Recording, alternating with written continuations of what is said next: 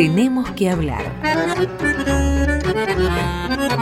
Idea y conducción, José Núñez.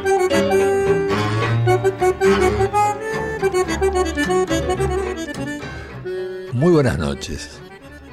Hoy tenemos que hablar de la historia de las clases populares argentinas.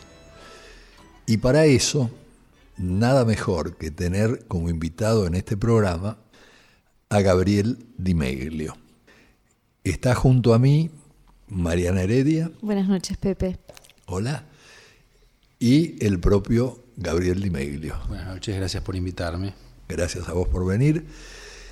Gabriel Di Meglio es doctor en historia por la Universidad de Buenos Aires, investigador del CONICET, profesor de la UBA y de la UNSAM. Hasta hace dos meses fue director del Museo Nacional del Cabildo y ha producido dos libros que quiero mencionar porque vamos a conversar sobre ellos. El primero se titula precisamente Historia de las clases populares en la Argentina desde 1516 hasta 1880. Lo publicó Sudamericana en 2012. Y el segundo es un libro aparecido el año pasado, un volumen colectivo dirigido por Dimeglio y Sergio Cerulnikov, La larga historia de los saqueos en la Argentina editado por Siglo XXI. En el libro de Historia de las clases populares, las dos coordenadas principales son la construcción del Estado Nacional y la estructuración de una economía capitalista, desde el fin de las guerras de la independencia hasta 1880, que es cuando concluye el libro. Yo le voy a hacer una invitación inicial a Gabriel.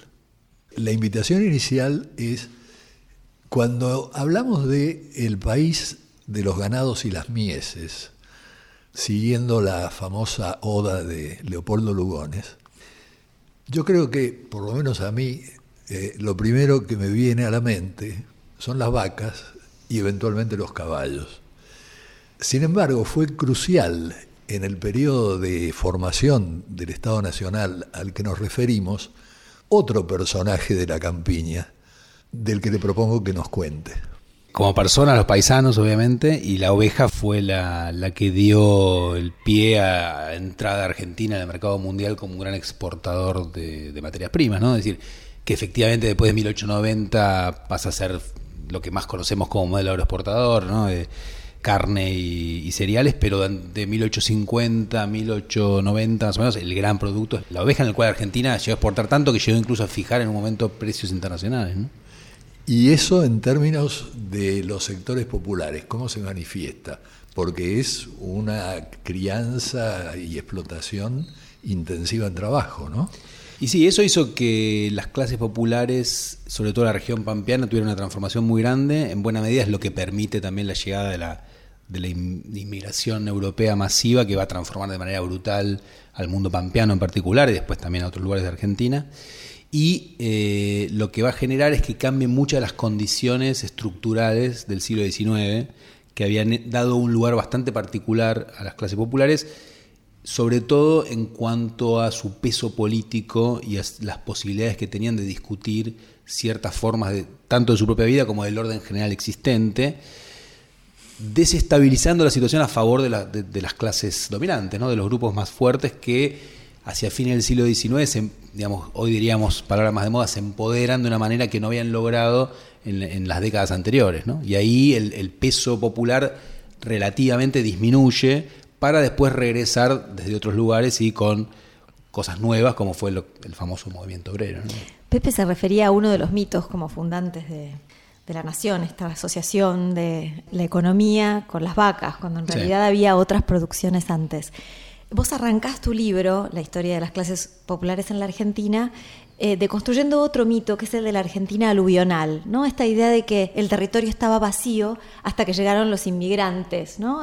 Siguiendo el llamado de poblar la nación. Y lo que va a mostrar tu libro es que no, que estaba poblado, que hubo eh, un proceso de guerra y negociación arduo entre españoles e indios, a los cuales se sumaron después los esclavos. Contanos un poco cómo era esa sociedad argentina antes del siglo XIX, que es por ahí lo que el auditorio más conoce. Sí, a mí me interesa mucho algo, no soy el único, pero eh, que esta tarde, pese a que mi libro termina en 1880, digamos, porque justamente hay un quiebre brutal en Argentina en ese momento, es el tema de cómo en realidad esta Argentina moderna que surge en ese momento tiene en su interior cosas que siguen marcándolas que vienen de mucho de muy lejos, ¿no? Por ejemplo, no sé, la sociedad de casta, el racismo argentino tiene un origen colonial muy claro, ¿no? Es decir, no se puede entender sin la sociedad española que tenía diferenciaciones jurídicas de acuerdo a tu color de piel, ¿no? Entonces hay ciertas líneas que la idea del país de los que vinieron de los barcos invisibilizan, ¿no? Es decir, como si de golpe eso, la, la, sociedad indígena, la sociedad afro, etcétera, fueran solo cosas del pasado que después, comillas, desaparecen, se pierden, y no que en realidad, digamos, entran en una sociedad que efectivamente se transforma de una manera radical, pero que también tiene un componente anterior, ¿no? Claro, o, una idea de, de, Argentina como muy diferente del resto de América Latina, ¿no? Sí, que en parte es real y en parte se mitifica, ¿no? Viste que yo siempre digo, cuando uno va a un pueblo en provincia de Buenos Aires, provincia de Santa Fe, provincia de Córdoba, muchas veces está la distinción todavía entre gringos y criollos, aunque sea, ya ahora es entre étnico y cultural y, de clase, pero, pero, indica algo, y a veces esta Argentina criolla, digamos, que en realidad es una sumatoria de, en realidad de un país mestizo, por decirlo de una manera, queda un poco lábil, un poco olvidada en función de, y que también uno se pregunta, ¿qué pasó con toda esa gente cuando llegaron los inmigrantes. Es decir, hubo obviamente una sociedad nueva, pero que tiene un componente local previo también. O sea, hay ciertas continuidades fuertes que vienen de la Argentina anterior. ¿no? Eh, y eso lo puedes ver en la sociedad, en la economía, en la política. Y en el siglo XIX, las distinciones que correspondería hacer en términos de los sectores populares serían entre puesteros, peones permanentes, peones transitorios, aparceros, en fin Describirnos un poquito de ese mundo. Sí, el mundo popular es amplísimo y por eso ese término un poco vago que es clases populares, en este libro que además es una especie de gran síntesis de la producción de un montón de gente sobre un país que terminó siendo Argentina, que es inmenso y donde las variaciones populares son muy grandes, desde el mundo de los paisanos pampeanos, que es el que estás comentando, ¿no? De, que va del puestero al, al, el agregado del inquilino, hay una cantidad de variantes, sobre todo en el, mundo rural, la parcero, etcétera, que son enormes y que además cambian de lugar en lugar y de momento en momento, más los plebeyos de las ciudades, más la gente que vivió en los famosos pueblos de indios con tierras comunales hasta bien entrado el siglo XIX, más eh, el mundo de los artesanos, es decir, la verdad que a nivel ocupacional y a nivel lo que en una época se clasificaba como colores de piel, es una sociedad extremadamente heterogénea. Por eso que uso esa idea de clases populares que es bastante vaga, pero que nos indica ese enorme mundo de la gente que está debajo. ¿no? Yo siempre digo, así demagógicamente, la gente que no tiene nombre de calle. ¿no? Claro, incluidas las mujeres, porque en la esquila participaban las mujeres. En, general, en toda la producción, el mundo campesino, eh, otra palabra que no se asocia mucho con Argentina, pero la historiografía ha mostrado que es una sociedad muy campesina, tanto en el interior como en la pampa.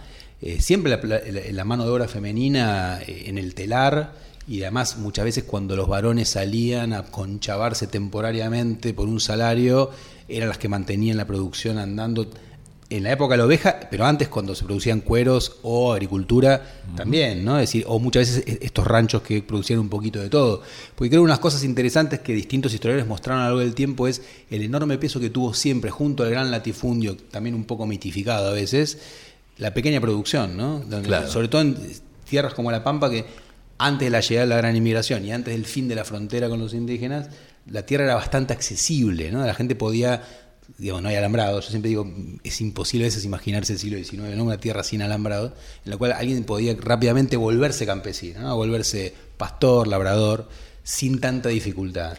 Es interesante lo que contás sobre quiénes hacían los ponchos y cómo los hacían. Ah, lo que pasa es que ahí está la famosa anécdota del poncho de algodón hecho en Manchester, mientras que la misma persona puede tener un poncho de lana hecho por los indios Pampa del otro lado de la frontera. Es decir, el mercado era muy fluido y venía de todos lados, ¿no? Es decir, el interior producía ponchos de lana y, el algodón Manchester toma el monopolio muy rápidamente. Hablamos después de la independencia, ¿no? Claro. Y efectivamente el, el, mundo pampeano es muy fluido en cuanto a mercado, mucho más que el mundo de otras provincias, ¿no? Ahora, 1870, alambrado, eso es lo que va preexistir, digamos, a la gran llegada de inmigrantes. Es decir, van a encontrar la tierra alambrada. Bueno, es que además la disputa por los derechos de propiedad es uno de los, para mí, uno de los cambios más, más brutales, más importantes de la sociedad argentina, en el sentido de que durante mucho tiempo, acá y en todos lados, la gente se basaba más en la idea de costumbre, ¿no? La, costumbre daba derechos, por ejemplo, derechos de usufructo de los recursos. Si alguien hacía funcionar una tierra, tenía derecho a ella, y el cambio de eso eh, para formar una sociedad capitalista, ¿no? que es el afianzar los derechos de, propiedad en contratos, etcétera, es uno de los cambios más brutales y, uno puede ir viendo distintas investigaciones para distintas provincias de cómo la, cada momento en el cual se afianza eso, generó un nivel de conflictividad social Entre Ríos en la década de 1870 con López Jordán, en Buenos Aires en la época de Rosas, en la banda oriental tiene que ver con el artiguismo, es decir, el momento en el cual se intentan afianzar fuertemente los derechos sobre la tierra y la resistencia de los paisanos para seguir utilizando sus viejas costumbres, ¿no? Yo tengo una observación específica y otra más general. La específica tiene que ver justamente con tu mención de Entre Ríos. Yo me preguntaba por qué no acogiste una versión que a mí por lo menos me fascina, de que en la batalla de Pavón Mitre la estaba perdiendo y Urquiza ordena volver grupas a sus tropas porque se da cuenta que la Confederación sin Buenos Aires no puede funcionar. Y vos marcás mucho a lo largo de las páginas de tu libro cómo se respetaron después Mitre y Urquiza. Mitre no se metía con Urquiza, Urquiza no se metía con Mitre, salvo hasta el final, ¿no? Bueno, ese es uno de esos enigmas de la historia argentina que siempre, eh, siempre que doy una charla la gente dice, fueron los masones, ¿no? Es decir, siempre hay una conspiración detrás. Efectivamente, algo pasó antes de Pavón por el cual nunca se sabe si es que Urquiza estaba peleado con Derqui o si efectivamente ya había una conciencia clara de que la confederación era un fracaso económico y que sin Buenos Aires no se podía. Y también es cierto que a los porteños no les ha ido tan mal en la batalla como a veces se dice. Es decir, la batalla está indefinida, no estaba ganada por Urquiza. Pero es cierto que en la componenda posterior, en la cual el Partido Liberal, digamos, toma el poder en todas las provincias, le respeta a Urquiza, quizá por arreglos previos o quizá porque sabían que ningún sistema antifederal podía funcionar en esa provincia, que era cuna del federalismo y fue su último baluarte, ¿no? En esa especie de paradoja argentina del triunfo de una república federal que conlleva la destrucción del Partido Federal, ¿no? que es para mí una de las cosas claves de la construcción de este país. Bueno, para agasajarte a vos y a nuestros oyentes, hemos traído a un invitado especial, que es Gustavo El Cuchi de Guizamón. Un grande. Un grande, efectivamente. Nacido en Salta, el Cuchi fue abogado, fue fiscal, además, y gran compositor e intérprete. Yo tengo una anécdota personal que voy a contar muy rápidamente. Cuando fui presidente del Centro de Estudiantes de Derecho en la segunda mitad de los años 50, cuando ustedes no habían nacido, tuve la suerte de que dos ex profesores que me apreciaban, uno era decano de Derecho y el otro era director de Radio del Estado. Y a mí se me ocurrió hacer un festival ocurría por primera vez, es decir, un festival de folclore en el salón de actos de la Facultad de Derecho. El decano amigo me autorizó, Antonio Pajés Larraya me dijo yo mando los camiones de radio del Estado para que lo transmitan. Además mandé a los sindicatos que en ese momento, segunda mitad de los 50, estaban proscriptos los peronistas, ¿no? invitaciones y vinieron, efectivamente. Bueno, Conté con el asesoramiento de dos amigos. Uno era Jaime Dávalos y el otro Ariel Ramírez.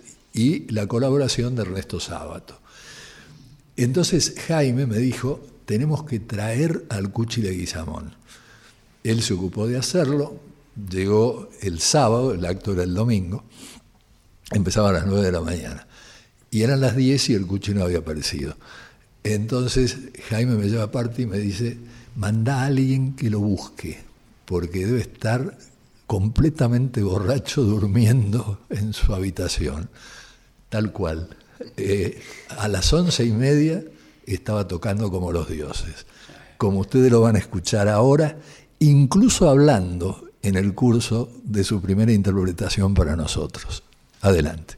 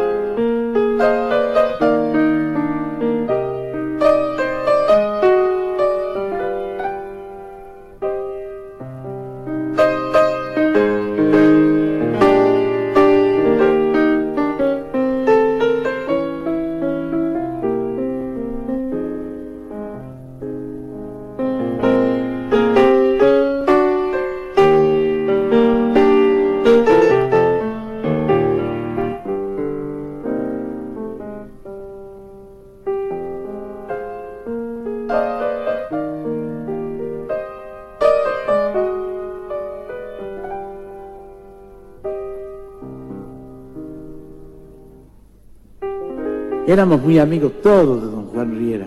Y eso que dice la letra es cierto. Pues sabes que Manuel trabajaban del intransigente y lo dejan cesante. Bueno, queda el barbudo sin trabajo. Y con ese apuro y todos los problemas de ese día no había tenido tiempo de pasar por la panadería y recoger su pan. Entonces presentó don Juan Riera. Y le dijo, cuando usted tenía trabajo, me parece bien que vaya a buscar el. Pero ahora que está cesante, el que tiene que traer el pan soy yo. Y le trajo él el pan al barbudo. Mirá qué tipo hermoso era el viejo Riera. Era un hombre que no cerraba su casa de noche. Porque decía, pobrecito, los que vienen tienen sueño. Cuando llueve, ¿qué se va a hacer la gente? Que sepan que pueden entrar a mi casa. Y se hallan una cama desocupada y se acuestan a dormir, pues que duerman. Y si vayan al banco, pues que se sienten. Y si hayan pan, pues que lo coman. Era un hombre de esa amplitud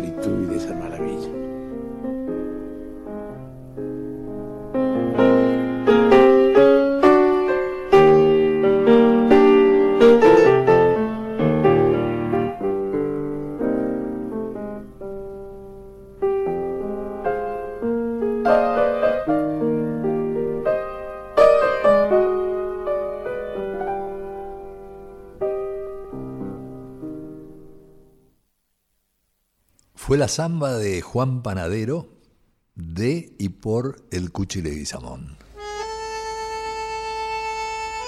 Hasta las 21. Tenemos que hablar. Con José Nuno.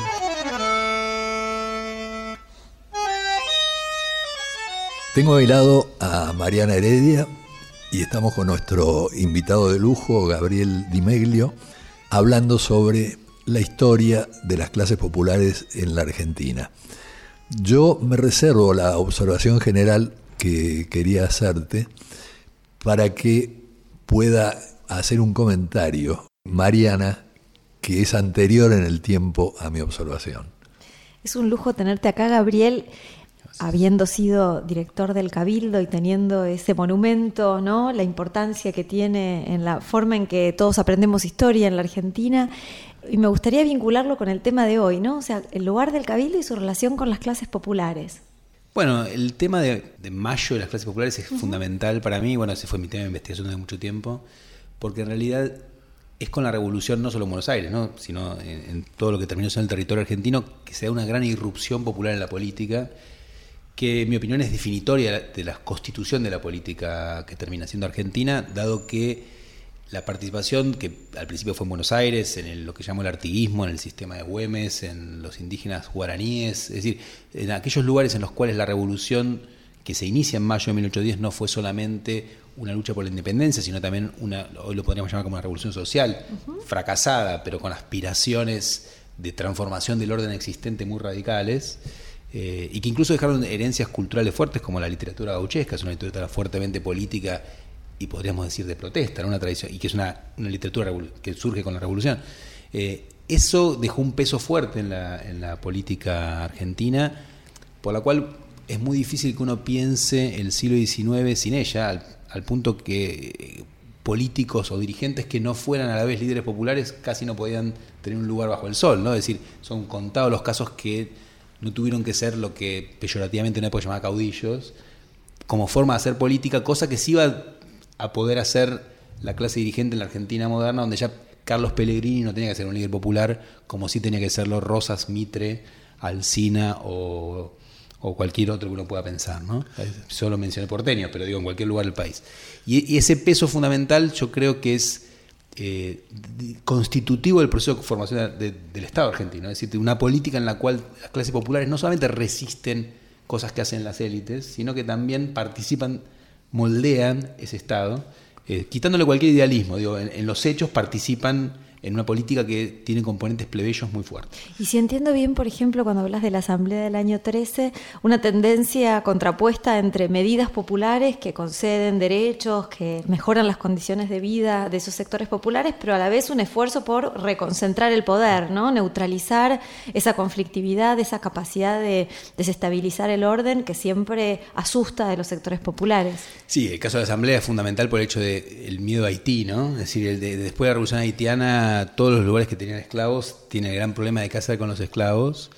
Y hay un tema interesante porque incluso es supra argentino, que tiene que ver con el fin de la esclavitud, en este diálogo entre una dirigencia que sabe que está haciendo una revolución con esclavos, en nombre de la libertad, y que hay dos derechos contrapuestos, libertad y propiedad, y qué hace con eso, y esclavos que presionan por la libertad, y entonces esta élite que elige por, hoy diríamos, gradualismo, que es primero prohibir el tráfico de esclavos y después sacar la, la, libertad de vientres, por lo tanto, si no entran esclavos nuevos, porque se vuelven libres al pisar el suelo, y no nacen nuevos, la esclavitud terminará con los que mueren. Lo cual está muy bien, salvo para los esclavos que no quieren, que, la quieren en ese momento. Entonces ahí, eso es lo que tiene un momento revolucionario como, como fue esa década de 1810, que no volvió a darse en Argentina, ¿no? digamos, un desafío integral al orden existente. Solo que hasta donde yo recuerdo, corregime si mi visión es equivocada, el Cabildo Abierto del 22 de mayo de 1810 fue un cabildo al que fue invitada exclusivamente la gente decente de Buenos Aires. Y la plaza no estaba llena de gente, estaban dos barras bravas, que eran French y Beruti, cada uno con su gente. Exacto, pero justamente la activación popular es posterior a mayo. ah, bueno, por, eso, por eso es importante para mí eh, recuperar que la foto Villiquen de 1810 es solo no el fin de la revolución, sino el inicio. ¿no? Como pensar la revolución francesa, que la Bastilla es el fin de la revolución cuando es el estallido. En mayo es una revolución bastante incruenta, pero a partir de ahí empieza la revolución. Entonces, si uno se pone a pensar los cabildos abiertos que se hicieron en la década a partir de entonces, donde ya no hay invitación, sino que va cualquier varón, no las mujeres. Eh, ya no los pueden hacer más en el cabildo porque no entran. Entonces se hacen donde? En la iglesia de San Ignacio y generan lo que la élite del momento va a llamar el peligro de la democracia, que es lo que hoy llamaríamos democracia directa, porque el que está ahí vota. Y por lo tanto empiezan a decir, y esto está escrito en la prensa, ¿no? Hay que hacer un sistema representativo que elimine el peligro de la democracia, que es gente presente en una asamblea, ¿no? Y todos los riesgos que eso conlleva para quienes detentan el poder. Es lo mismo que ocurrió en Europa, ¿eh? Sí, es el mismo proceso político. lo que pasa es que acá los derechos políticos se dieron mucho más rápido que en Europa, ¿no? Es decir, eh, ya en 1820, buena parte de las provincias, Buenos Aires, Corrientes, le dan el voto a cualquier varón libre, eh, mayor de 21 años. Es decir, no hay ninguna restricción de propiedad ni de ingreso. Es decir, es un voto masculino muy amplio, muy tempranamente. Y eso tiene que ver con la revolución. Mi observación general salta en la historia a la época de la inmigración. Yo viví muchos años en Canadá y entonces es muy notable comparar la historia de Canadá con la historia de la Argentina, siendo ambos países productores de bienes primarios en aquella época, ¿no? Porque en el caso de Canadá se dicta en 1872 la Farmers Act, que establece que toda persona mayor de 18 años, si es varón, y que esté dispuesto a cultivar la tierra, tiene derecho a 160 acres. Lo mismo que toda mujer que sea jefa de familia. Ahora, ¿esto con qué tiene que ver? Esto tiene que ver con que la élite era básicamente una élite que venía de Montreal, que era una élite financiera, comercial e incipientemente industrial, pero no eran terratenientes. Y entonces las tierras públicas fueron adjudicadas de esta manera, con un agregado o dos muy importantes. El primero es que los inmigrantes que venían seleccionados en alguna medida por el gobierno, ¿no es cierto?, se cobraba para poder llegar a Canadá, lo mismo que para Estados Unidos, por eso mucha gente venía a la Argentina para no tener que pagar ningún óvulo, digamos, para, para poder entrar. Esos inmigrantes eran esperados en el puerto por el Partido Liberal, que estaba en la oposición. En el gobierno estaba el Partido Conservador de John MacDonald. Y los esperaban para qué? Para hacerlos ciudadanos, para que pudieran apoyar al Partido Liberal. 1911, 1912, ya el 50% de los inmigrantes a Canadá votaban. En Argentina no llegaban al 8-9%. ¿no? Y el otro elemento que me parece radicalmente importante es cómo se hace el trazado de los ferrocarriles. Este me parece que es un tema para historiadores muy apasionante porque refleja en realidad el espíritu político de cada país. Quiero decir, en el caso de Francia, centralismo, ¿no es cierto? Y entonces las líneas ferroviarias se tienden centralizadas y convergiendo en París. En Estados Unidos no, en Estados Unidos se van tendiendo de manera horizontal, digamos. Bueno, en Canadá la gran discusión es que los liberales quieren que el ferrocarril se haga de norte a sur para integrarse a Estados Unidos. Y los conservadores, que son pro-británicos, se niegan. Y como John McDonnell está al frente, entonces el Canadian Pacific es el ferrocarril que integra Canadá, porque es un ferrocarril que va del este al oeste y permite que estos chacareros se integren muy rápidamente a la vida civil y política del país. Esta es una observación que quería hacer porque me parece relevante en la medida de la semejanza entre Argentina y Canadá en su producción. ¿no?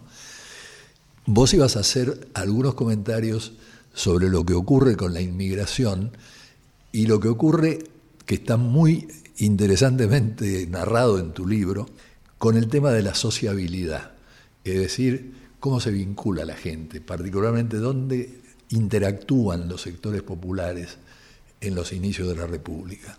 Sí, ahí creo, hago una aclaración con lo de Canadá, me parece que eh, es interesante el hecho de que justamente en el momento de la llegada de la inmigración es cuanto más se restringe el acceso a la tierra, es decir, eh, y ahí eso tiene que, digo, eh, acá, acá, claro, claro perdón, lo que Sarmiento decía, después no hizo, ¿no? pero que, es, bueno, cómo dar una pequeña propiedad, que era lo que de hecho ocurría antes, no en propiedad, pero sí de, en uso de la tierra, y es lo que se limita cuando se termina la frontera, cuando se crean, ahí sí, las grandes propiedades, que tiene que ver con decisiones políticas y también creo que con el hecho estructural de que Argentina tiene sus mejores tierras cerca del puerto, ¿no? Y, no lejos para ir a buscarlas, y eso fue un tema que fue bastante, creo yo, condicionante de cómo terminó siendo el, el arreglo final. Y con respecto a la sociabilidad, eh, sí, yo, digamos, tanto en mis trabajos propios como con lo, que recopilo en este libro, me interesa mucho el hecho de los, lugares de cruce, ¿no? Sobre todo en estas sociedades predominantemente analfabetas, ¿no? Donde, siempre pienso, ¿no? El, el, primer censo argentino, que es 1869, solo el 21% de la gente sabía leer y escribir. O sea, una sociedad de analfabetos por lo tanto, el, tema del contacto oral, el tema del rumor, el tema del... Todo se sabe en esos lugares de encuentro, ¿no? O sea, la pulpería primero, después el café, o el almacén, y el atrio de la iglesia, el mercado, ¿no? Y, realmente eso no son solo... que es asociado clásicamente con figuras pintoresquistas, simplemente son los lugares donde ocurren cosas claves desde las relaciones de mercado hasta la política, ¿no? Sea, la política pequeña, la política de, justamente de cómo se transmiten las cosas. Y hay trabajos buenísimos que muestran el hecho de justamente cómo circula la, información en, la sociedad premio de comunicación en esos, en esos espacios, ¿no? que realmente tienen un peso político descomunal. Claro. Bueno, vamos a hacerle lugar al Cuche Guizamón y seguimos conversando.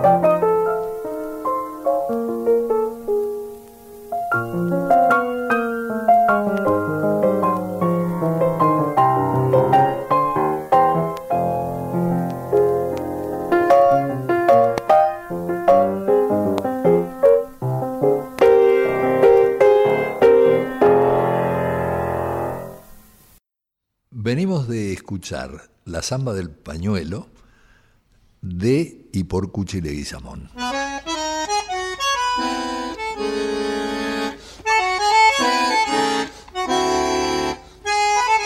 Seguimos con José Nun. Tenemos que hablar arroba radionacional.gov.ar para que se comuniquen con nosotros. Y todos nuestros programas, este es el número 60, pueden ser bajados de www.radionacional.com.ar barra podcast. Sigo con Mariana Heredia y con Gabriel Di Meglio. Mariana tenía una pregunta. Eh, contabas, Gabriel, cómo hubo algo de irrupción de los sectores populares en política, ¿no? A partir de 1810, que es una marca que sigue hasta hoy. ¿Hasta qué punto esa marca es así, tan así, solo a nivel nacional o a nivel de las grandes ciudades, o también impregna la política de todas las provincias argentinas?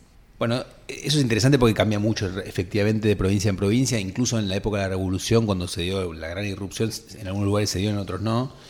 Y también los grupos dominantes lidiaron de manera diferente con eso. Por ejemplo, en Salta y Jujuy, eh, de 1814 a 1825, más o menos, la movilización popular es enorme, al punto que lo que llama el sistema de Güemes dejaron de pagar el arriendo de la tierra mientras estuvieran en, armas contra los realistas y eso generó una gran impugnación de muchos elementos clave del orden social que hicieron que el propio Güemes fuera odiado por buena parte de, su propio grupo dominante, ¿no? Eh, pero después el triunfo de las élites ahí fue bastante fuerte al punto que después un viajero que va en 1830 a Salta dice Salta es una provincia sin pueblo, ¿no? Pero había habido una movilización popular enorme, pero ahí sí fue más, no es que no haya habido nunca más, pero fue bastante cerrada. En cambio, en otros lugares, en particular en el litoral, quedó de manera muy fuerte en, la política.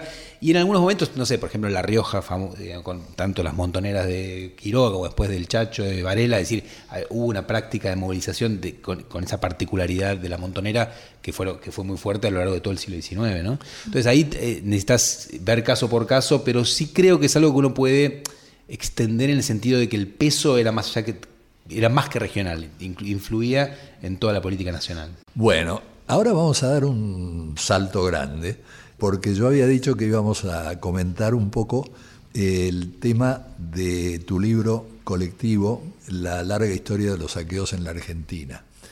Larga porque en el siglo XIX ya hay saqueos.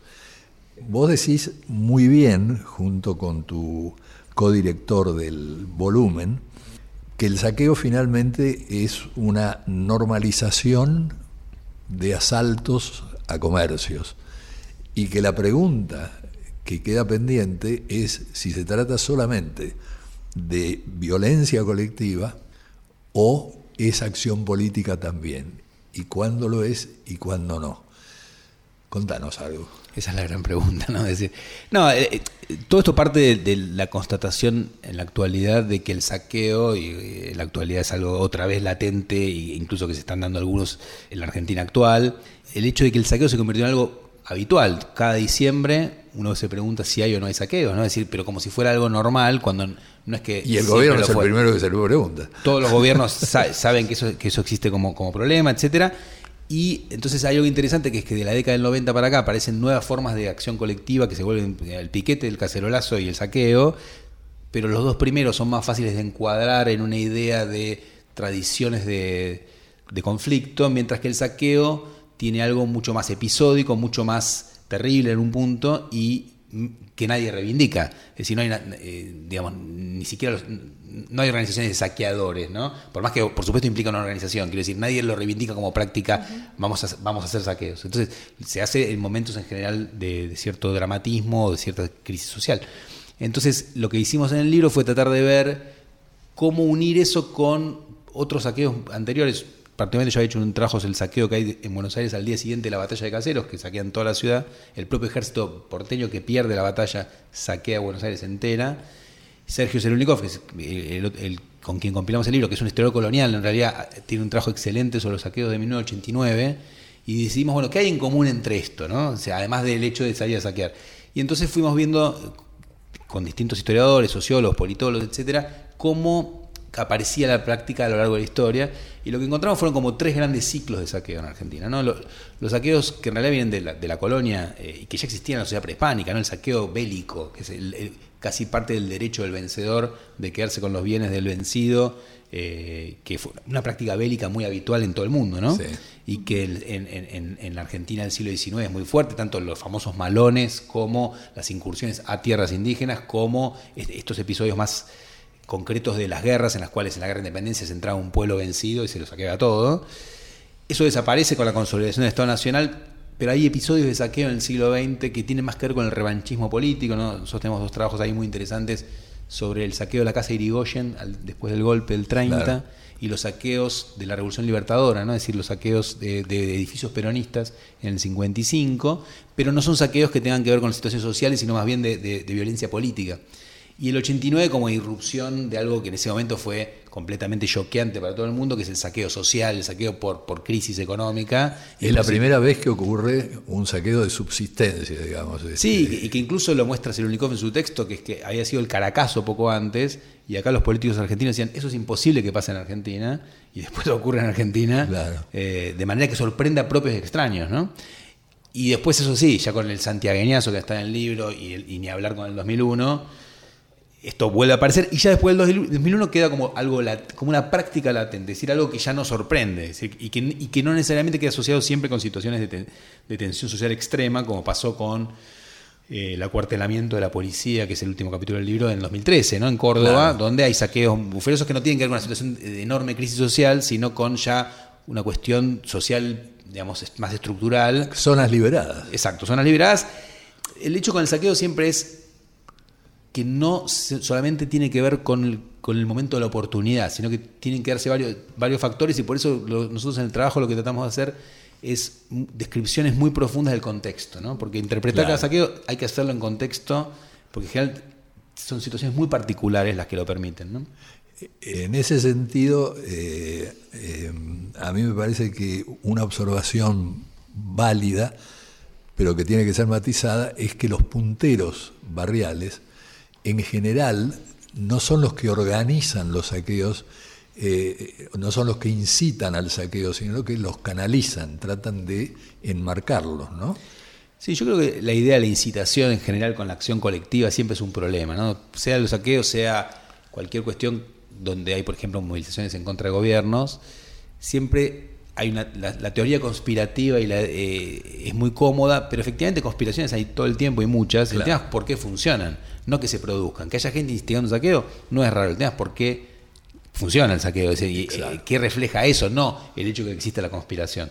Porque, digamos, este, si hubiera tantos corralitos como rumores de corralitos hubo en los últimos 15 años, eh, eh, pero no ocurren. Es decir, hay momentos que las cosas ocurren y lo que importa me parece es explicar eso más que que haya instigadores. ¿no? Sí, también preguntarse por los efectos nocivos que tienen ciertos aprendizajes, ¿no? Me parece que la Argentina por momentos vuelve a vivir ciertas situaciones traumáticas y en la medida en que los argentinos aprenden a reaccionar frente a esos traumas, las estrategias que desarrollan a veces son preocupantes. Da miedo que los comerciantes del conurbano bonaerense se preocupen porque les pueden saquear, ¿no es cierto?, en una situación de gravedad social y que la única respuesta que encuentren es armarse, ¿no? Entonces creo que también como parte de cierre de esto es... Y sí, porque el, el nivel de violencia, los saqueos y, y- y las perspectivas que abren siempre son solamente terribles. ¿no?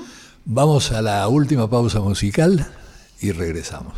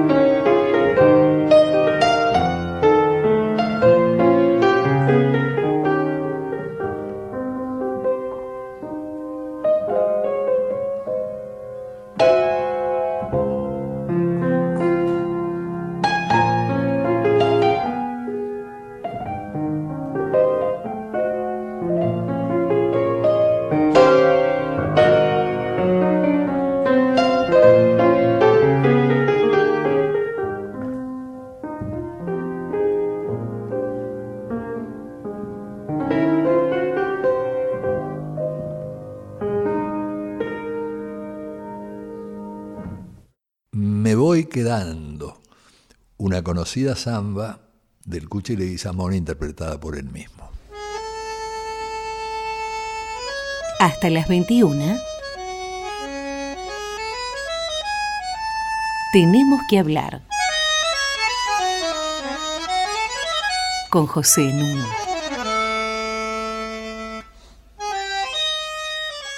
Estoy conversando con Mariana Heredia y con Gabriel Di Meglio.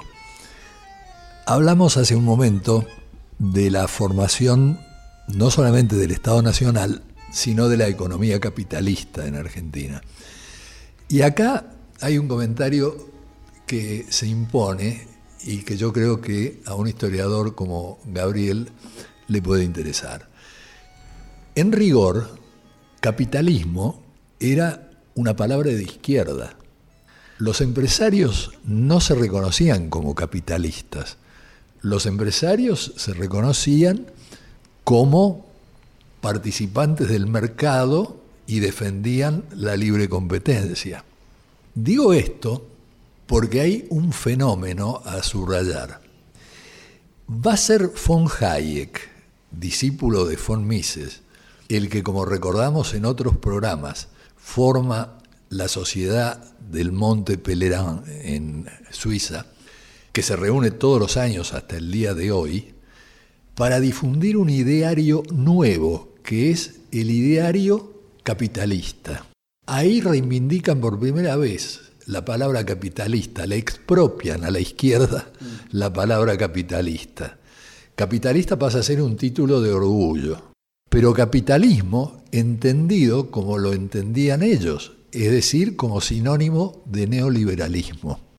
La consecuencia de esto es que los genuinos capitalistas hoy en día, así se consideran a sí mismos, son los partidarios de los mercados, de la libre competencia y de la intervención del Estado, pero la intervención del Estado para reestructurar los mercados, de modo que no sean proteccionistas, de modo que sean lo más aperturistas posibles.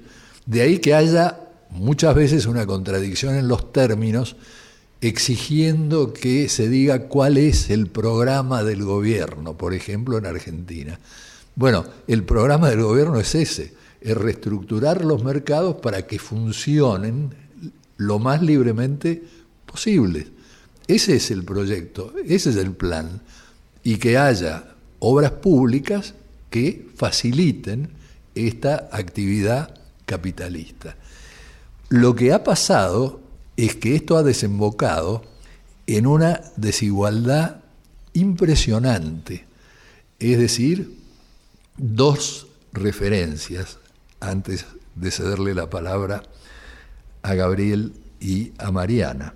Si uno quiere tomar dos países como símbolos de este ascenso del neoliberalismo, tomaría ciertamente a la Gran Bretaña de Margaret Thatcher, ¿no es cierto?, que en el 1979 asume, y tomaría a los Estados Unidos de Reagan, ¿no es cierto?, que baja, ni bien sube, un 60% de los impuestos que se le cobran a los ricos.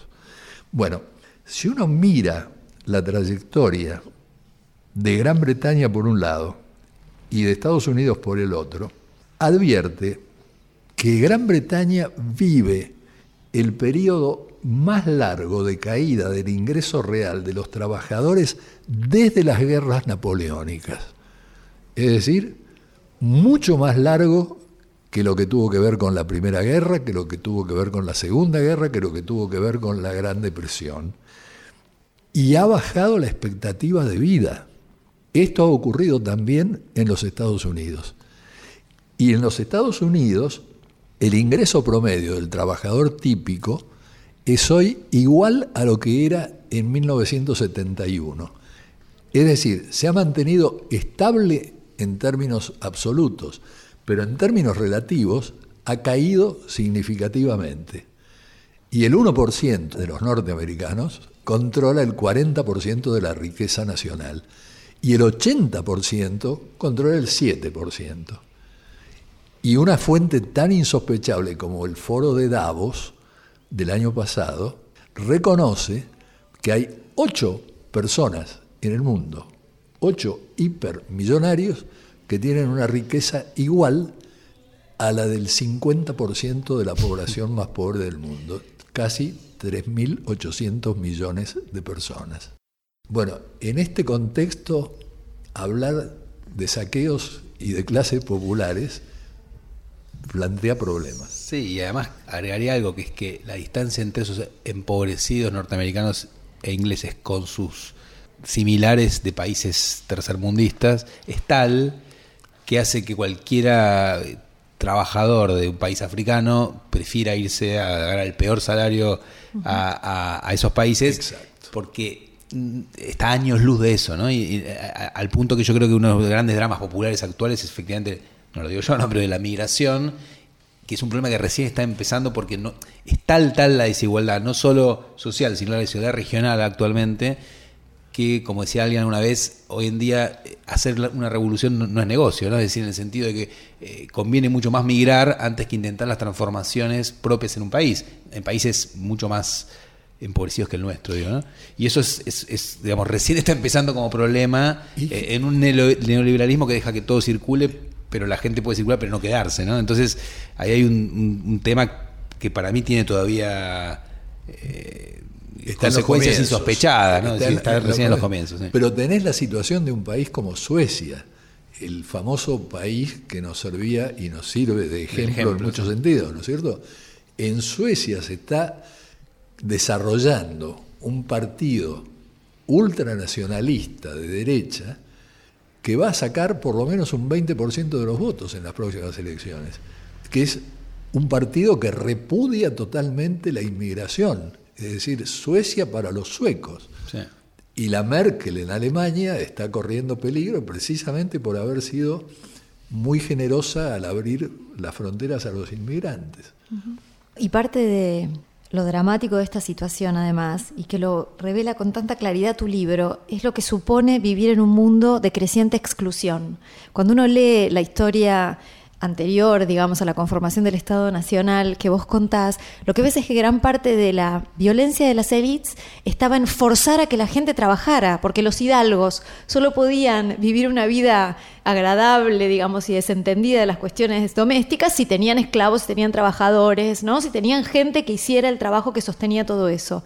En cambio, hoy, con las migraciones, pero también con el salto tecnológico que vivimos, se puede dejar cada vez más gente afuera y sí, y otra vez, y eso tiene consecuencias absolutamente insospechadas. decir, porque realmente yo siempre como historiador trato de no, dar ninguna predicción hacia el futuro, pero efectivamente uno siente, eh, o sea, cree que a nivel mundial está en un momento bastante bisagra, ¿no? Pues en un punto los niveles de desigualdad se parecen mucho a los del siglo XIX de otra vez, eh, pero las recetas que se dieron en contra de eso en el siglo XX fracasaron y por lo tanto el nivel de indeterminación y de, y de no saber exactamente hacia dónde van las cosas es enorme, pero efectivamente cuesta creer cómo va a ser el capitalismo para mantener las cosas como son eh, a este ritmo de construcción de ese nivel de tensión. Sí, dos observaciones finales para cerrar el programa. A mí me preguntaban el otro día qué conexión tenía con todo esto el tema este de los cuadernos, eh, que en este momento se está debatiendo en los tribunales argentinos. ¿no? Y entonces yo decía que por lo menos había una conexión inmediata, y es preguntarse ¿De dónde sacaron la plata los empresarios para pagar los sobornos? Porque la tuvieron que procesar a través de sus empresas, lo que significa que tienen los canales necesarios para lavar dinero, para que ese dinero pase a ser dinero negro y pueda usarse para sobornos. Y esto se conecta directamente con lo que yo creo que es el talón de Aquiles, si es que los sectores populares hacen las conexiones necesarias entre los temas, y es que hay una enorme masa de dinero escondida en todo el mundo.